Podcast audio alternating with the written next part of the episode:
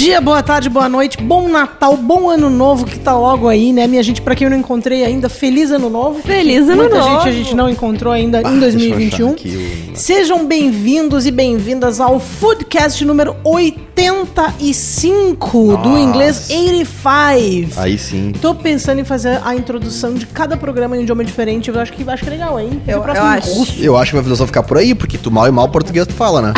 Não, mas o número eu sou capaz de decorar. ah, opa!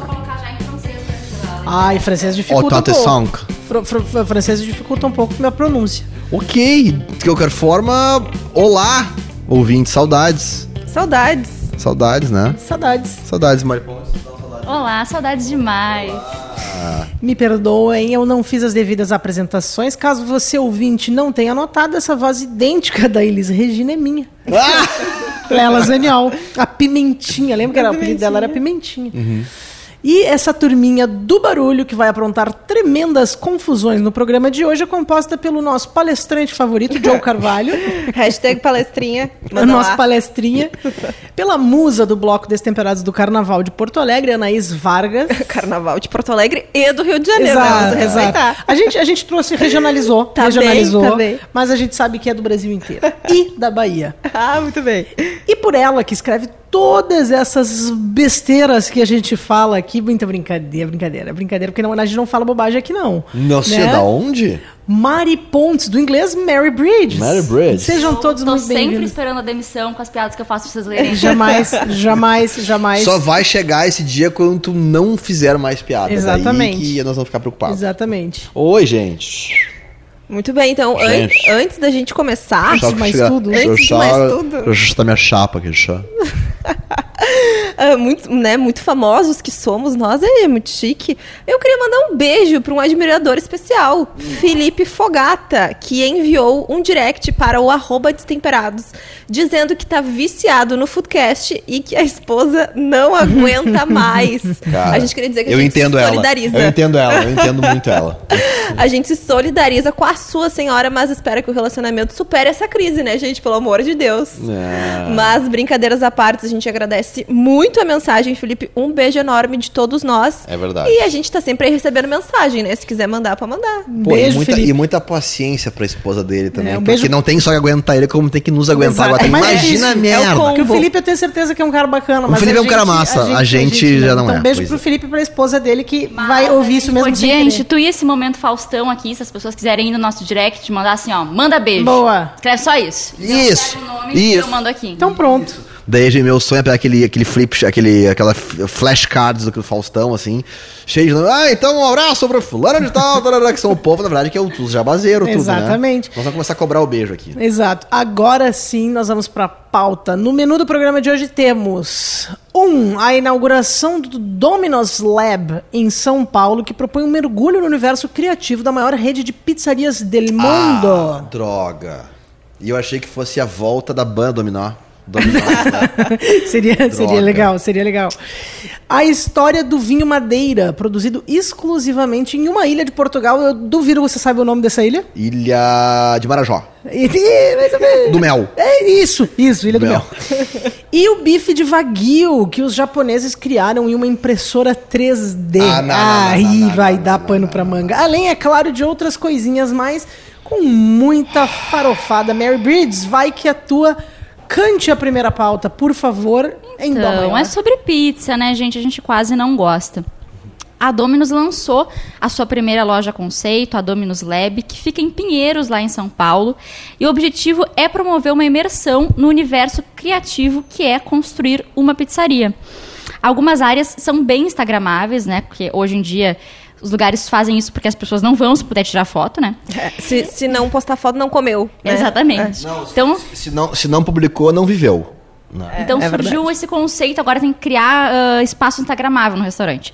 E eles fizeram isso, então criaram uma sala que tem cadeiras e, ah, fixadas no teto para as pessoas tirarem a foto da impressão que elas estão de cabeça para baixo, assim, comendo a pizza.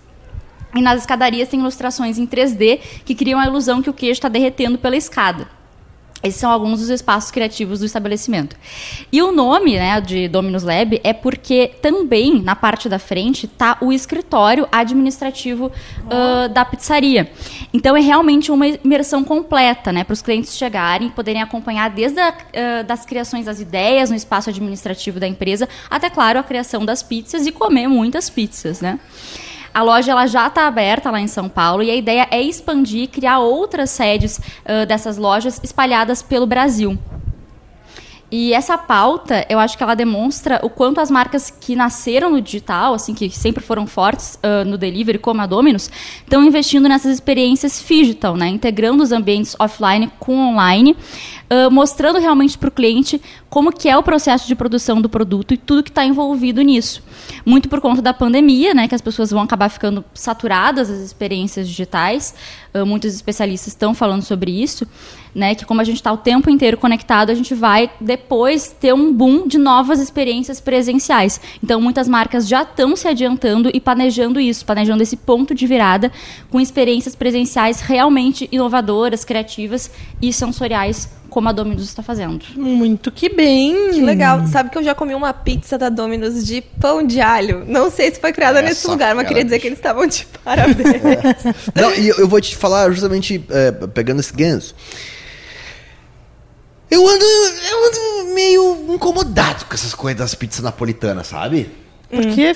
Não, porque eu acho que tu, tudo é importante. Eu acho que são a, o, o ciclo é muito saudável, é, as coisas uh, chegam para realmente mudar um pouco do nosso hábito de consumo, para. É, como é que eu posso dizer? Para uh, sofisticar o nosso paladar, para evoluir. Mas o que construiu o nosso paladar para pizza não foi napolitana. Certo. É essa pizza American style mesmo, assim, essa pizza pizza. Essa pizza média. É, média. Ou, ou, aquela pizza, ou aquela pizza, eu que sou do interior, não hum. tinha Pizza Hut, Domino's, essas tinha coisas. Tinha roda pizza, né? Tinha, não, era aquelas pizzas de, de, de, de, forno a lenha, maçuda, portuguesa, calabresa. É, e eu me lembro que, que, que, crescendo, assim, a gente, até na praia, coisa ia no, lá em Torres, tinha o Zé da Pizza. Uhum. Te lembra do claro, Zé da Pizza lógico. de Torres? E era sempre, para mim, o que, o que determinava se era uma pizza ou não era forno a lenha. Na minha cabeça era isso, assim, porque não tinham essas grandes redes. E aí, eu, daí, né, quando a gente, sei lá, vi, vinha para Porto Alegre ou em Floripa, tinha, puxa, Pizza Hut a gente achava sensacional, Demais. porque não tinha, não tinha isso no interior, né? Então, claro. até pra, pra marcar. Não, e, é, exato, então assim, a pizza napolitana é muito legal, acho que tem um lugar muito importante, tem um papel importante na evolução do mercado, acho, puta, fantástico, mas o que construiu nosso paladar foi essas pizzas uh, nota 6. Isso. Né? E que elas, por pior que sejam, são sempre boas. Eu acho, eu, eu gosto do padrãozinho. E tem a memória, exato, tem a memória afetiva. E aí eu ando numa no, no momento de, de só pedir pizza média. Média no sentido de, de ser nota 6,5 mesmo, sabe? Só, eu só quero essa. Eu quero, eu não quero a pizza napolitana sofisticadíssima, gastronômica, furi, com massa, fermentação natural. Essa eu tô de boa já com ela. Eu tô Bem. querendo a mais aquela de, de combate. Me fer fermenta menos aí pra mim, então. Isso, me vê um, me vê me bastante uma, cheio. É, sabe? Me vê uma... De, pega a caixa, tu vê a caixa. Opa, pesada essa me caixa. Vê uma, é me... que ela tá é, eu gosto. bem, né? E o pizza pra mim também é outra coisa, que tem que ter o ceboledo. Ah, é, é cebola, é força bom. de cebola. É. Força de cebola. Sabe já que tem uma pizza boa em Porto Alegre? Aqui no, no nosso vizinho faz uma pizza bem gostosa. Bresser. Isso, eles fazem uma pizza joia que, que é, a massa é, é muito saborosa. Calabresa, molinho de tomate, força de cebola cortada bem fininha. Mas, ah, mas ouvindo o, o Diogo falar de memória afetiva de pizza, para mim a grande memória afetiva de pizza é ir para um rodízio fazer roda, competição, roda pizza. fazer competição de quem come mais e ir marcando no prato um com de não, dente. com pinguim da mostarda. Ah, gênia. minha, minha A gente fazia com, com palito de dente, fazia o furo no, naquela naquela sobre toalha de plástico, de já, né, de, de papel, já utilizado ou não? Não, eu não, não tinha, nunca tive o hábito de, tá. de, de, palito de dente. Não, só pra saber. É, porque, sabe uma, uma que eu pedi, assim, e que eu gosto, e eu tava com saudades, porque daí, nesse, nesse momento em que tudo é pizza napolitana, e não, e ela não pode ser crocante, e tem que ser assim assado, e tem que ser com pouco recheio e pouco molho, porque sobressai a massa, e blá blá blá. É, eu pedi uma de frango catupiry. De raiva. É, bem de bom. Ah, bem Mas bom, é cara. de- de- pediu de raiva, né? Pedi- mas é, é bom. Pediu de raiva. Mas Bom. só, só não é melhor que a estrogonofe com batata palha. Aí, aí, aí, aí vocês mexeram num assunto delicado pra mim, porque eu sou contra. Sabe sou que, contra. que meu sou sogro contra. é argentino e lá eles têm essa questão também da pizza tem que ser super tradicional. Nada dessas invenções, a moda brasileira que a gente adora, né? E a gente sempre pede pra ele, porque ele faz pizza muito bem. A gente sempre pedia pra ele fazer uma pizza doce. Sim, era o nosso sonho que ele fizesse. E ele dizia, não, pizza doce é coisa de brasileiro, coisa mais ridícula, coisa horrorosa, não é coisa que vocês ficam colocando chocolate na pizza. Daí a gente incomodou, incomodou, incomodou. Um dia ele consegui, a gente conseguiu convencer, ele fez uma pizza de banana com gemado, que foi um grande avanço. Mas foi uma vez, foi É, a eu, única, eu, nunca eu, mais eu terá. preciso dizer que assim, eu não nem tanto o céu, nem tanto a terra, amigos. E eu sei que sou voto vencido aqui, já percebi que são três contra uma, mas eu, a tal da, da, da pizza de estrogonofe, pizza de picanha fatiada, pizza de, de, de- de fígado acebolado, de chinelo de dedo. De coração. Eu, eu sou contra. É? Eu sou contra. eu, eu vou assim, o mais, acho que, cara, mussarela, quatro queijos, é, é, portuguesa, calabresa imbatível, top, número um, ganhou meu coração. E, e também, assim, o frango catupiry também já. Eu não sou contra frango catu- catupiry, mas aquela. Aí eu já. A, a, estrogonofe eu acho um absurdo. que Lombo canadense. ouvindo. Pode falar que eu tô te ouvindo. É, não, estrogonofe eu realmente me, me- quase que me, me dói, assim. Mas deixa eu contar uma história pra Se bem que vocês. pão com molho e carne. Pois então. É, pois é, né? E batatinha palha. E batatinha palha. É que dá, dá aquela crocância, né? É que assim, É, tu não comeria uma inteira, só que no rodão, Ah, no não! gira-pizza... No, no roda pizza? Claro, Tá vem bem. uma fatiota dessa, tu manda ver. Não, ninguém disse que eu não. Ei, O, o não ser a. Tu tem que comer as mais diferentes, é pra isso que tu paga o Claro, é. Tá bem, Exatamente. tá bem. A de sorvete, entendeu? Ela tem a bola Bah. de sorvete em cima. Não. E tu sabe que em Caxias, Caxias, Caxias do Sul, é, é um lugar único. É um lugar único.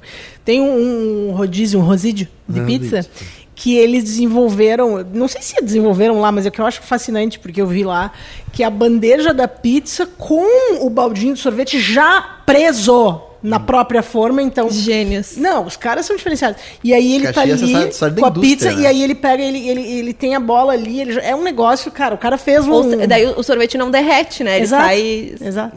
Genial. Mas antes da gente ir pro, pro segundo assunto, tem uma história muito boa na minha família, que o meu avô adorava ir em rodízio e tal, e a gente sempre ia.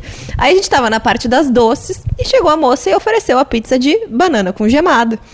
E o meu avô fez, assim, uma cara de espanto, dizendo, meu Deus do céu, preciso comer essa pizza. A gente voa, mas, né, banana com gemado, tu gosta de banana, né, tudo bem. E ele, não, preciso comer isso, não sei o que, não sei o que.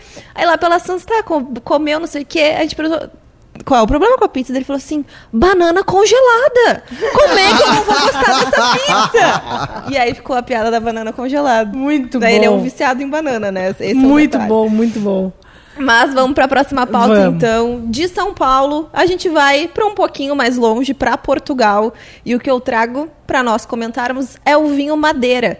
Primeiramente, um pouco de geografia, né, gente? A Ilha da Madeira é um território português, localizado em meio Toda de oceano... madeira. Toda de madeira. localizado em meio ao Oceano Atlântico. Não é lá que o, que o Cristiano Ronaldo nasceu? Exatamente.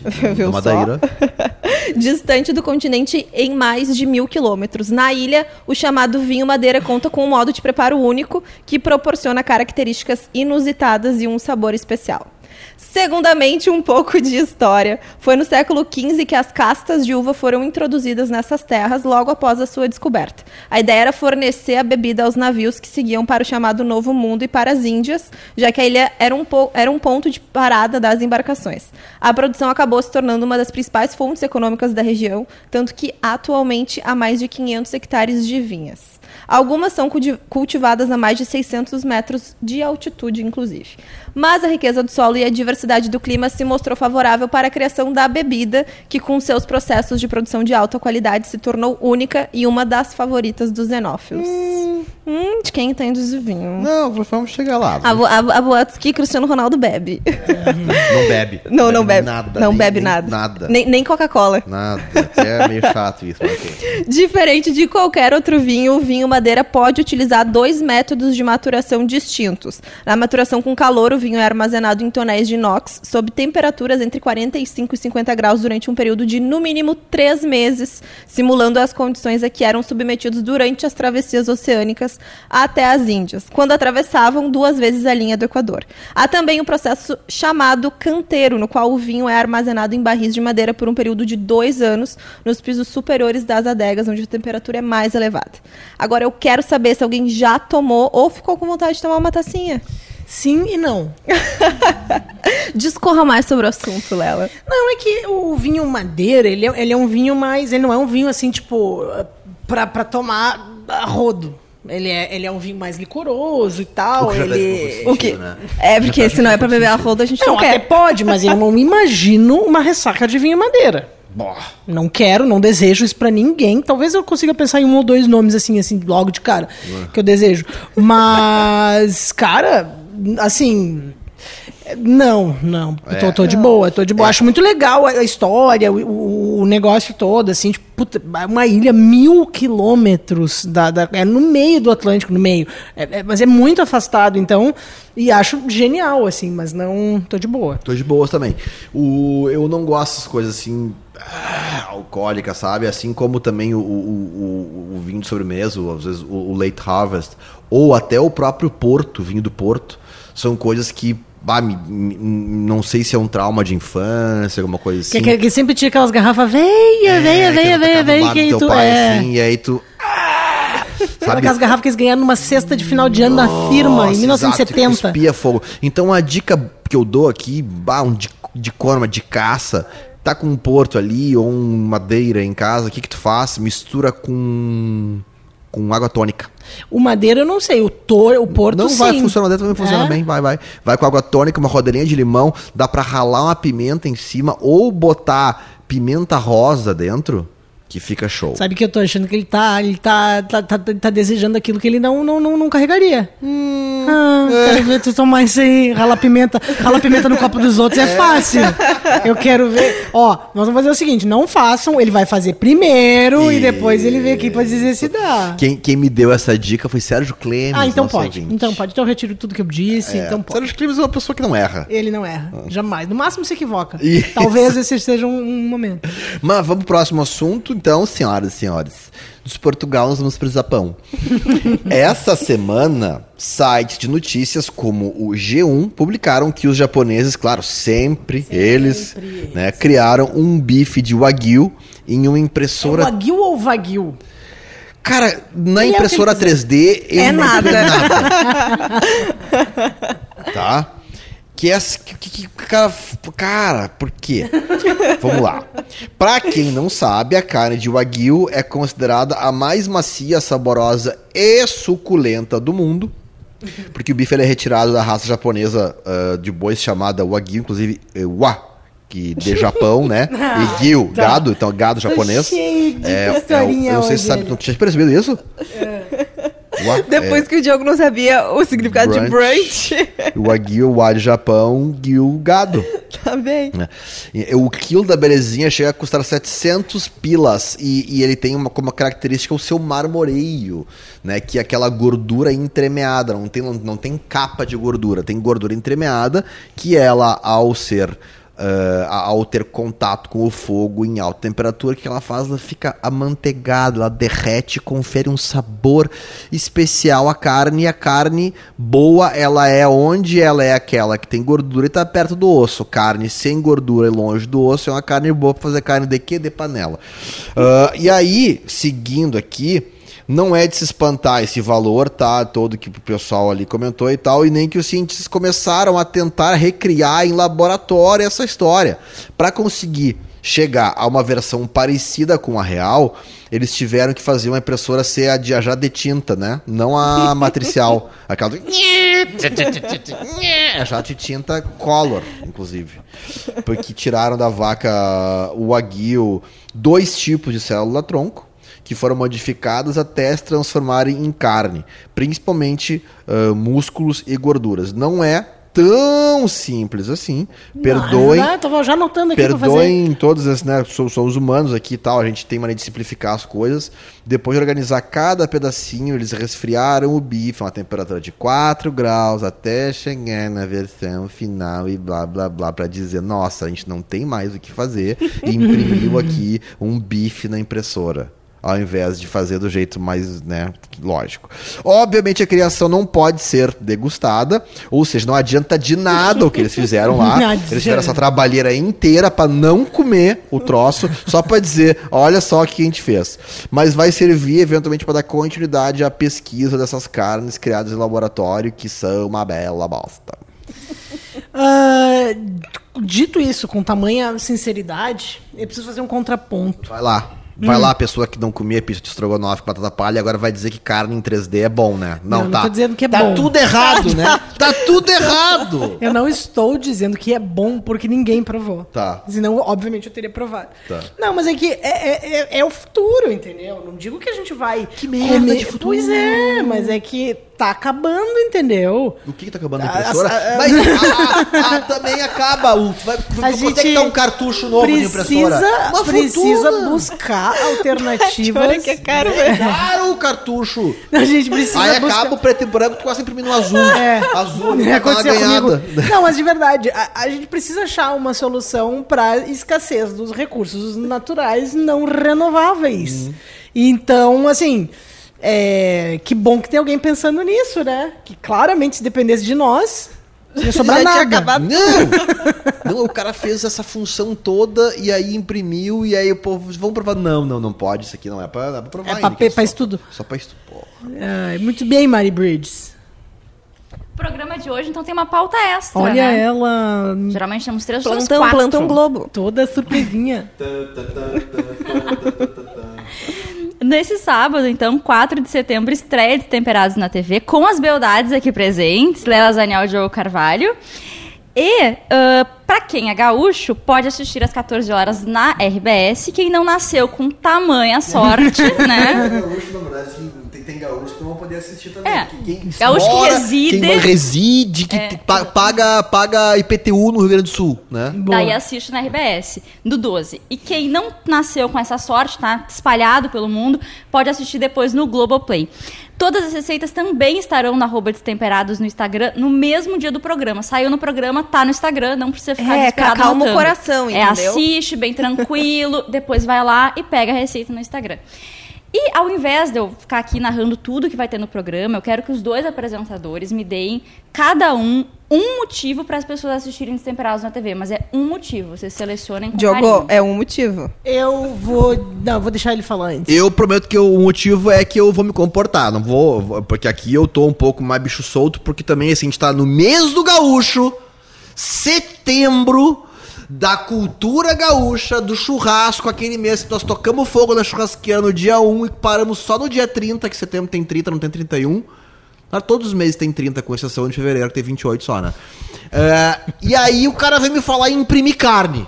Mas tudo bem, vou, vou, vou me comportar. Tá, mas sobre o programa de TV, é, é- é esse, esse o tom de, de, de, raiva? Não, o tom é... Que vai ser? Vai ser rancoroso um programa pra cima? Não, é um tom mais comedido, uma coisa Tá. mais, mais tranquila, assim, uma coisa mais politicamente Mas correta. te respondendo, eu acho que ah, um motivo, bom humor, leveza. O Diogo tá medicado nas gravações e a gente tem vários quadros novos, então tem participação de chefes de cozinha, tem participação de personalidades, de pessoas famosas além do Diogo, tem muitas receitas também, então a gente cozinha e a gente faz um pouco do que a gente faz com as câmeras desligadas, que é sentar ao redor da mesa, bater papo e cozinhar. Então acho que as pessoas vão se identificar porque é uma coisa que acontece na casa delas também.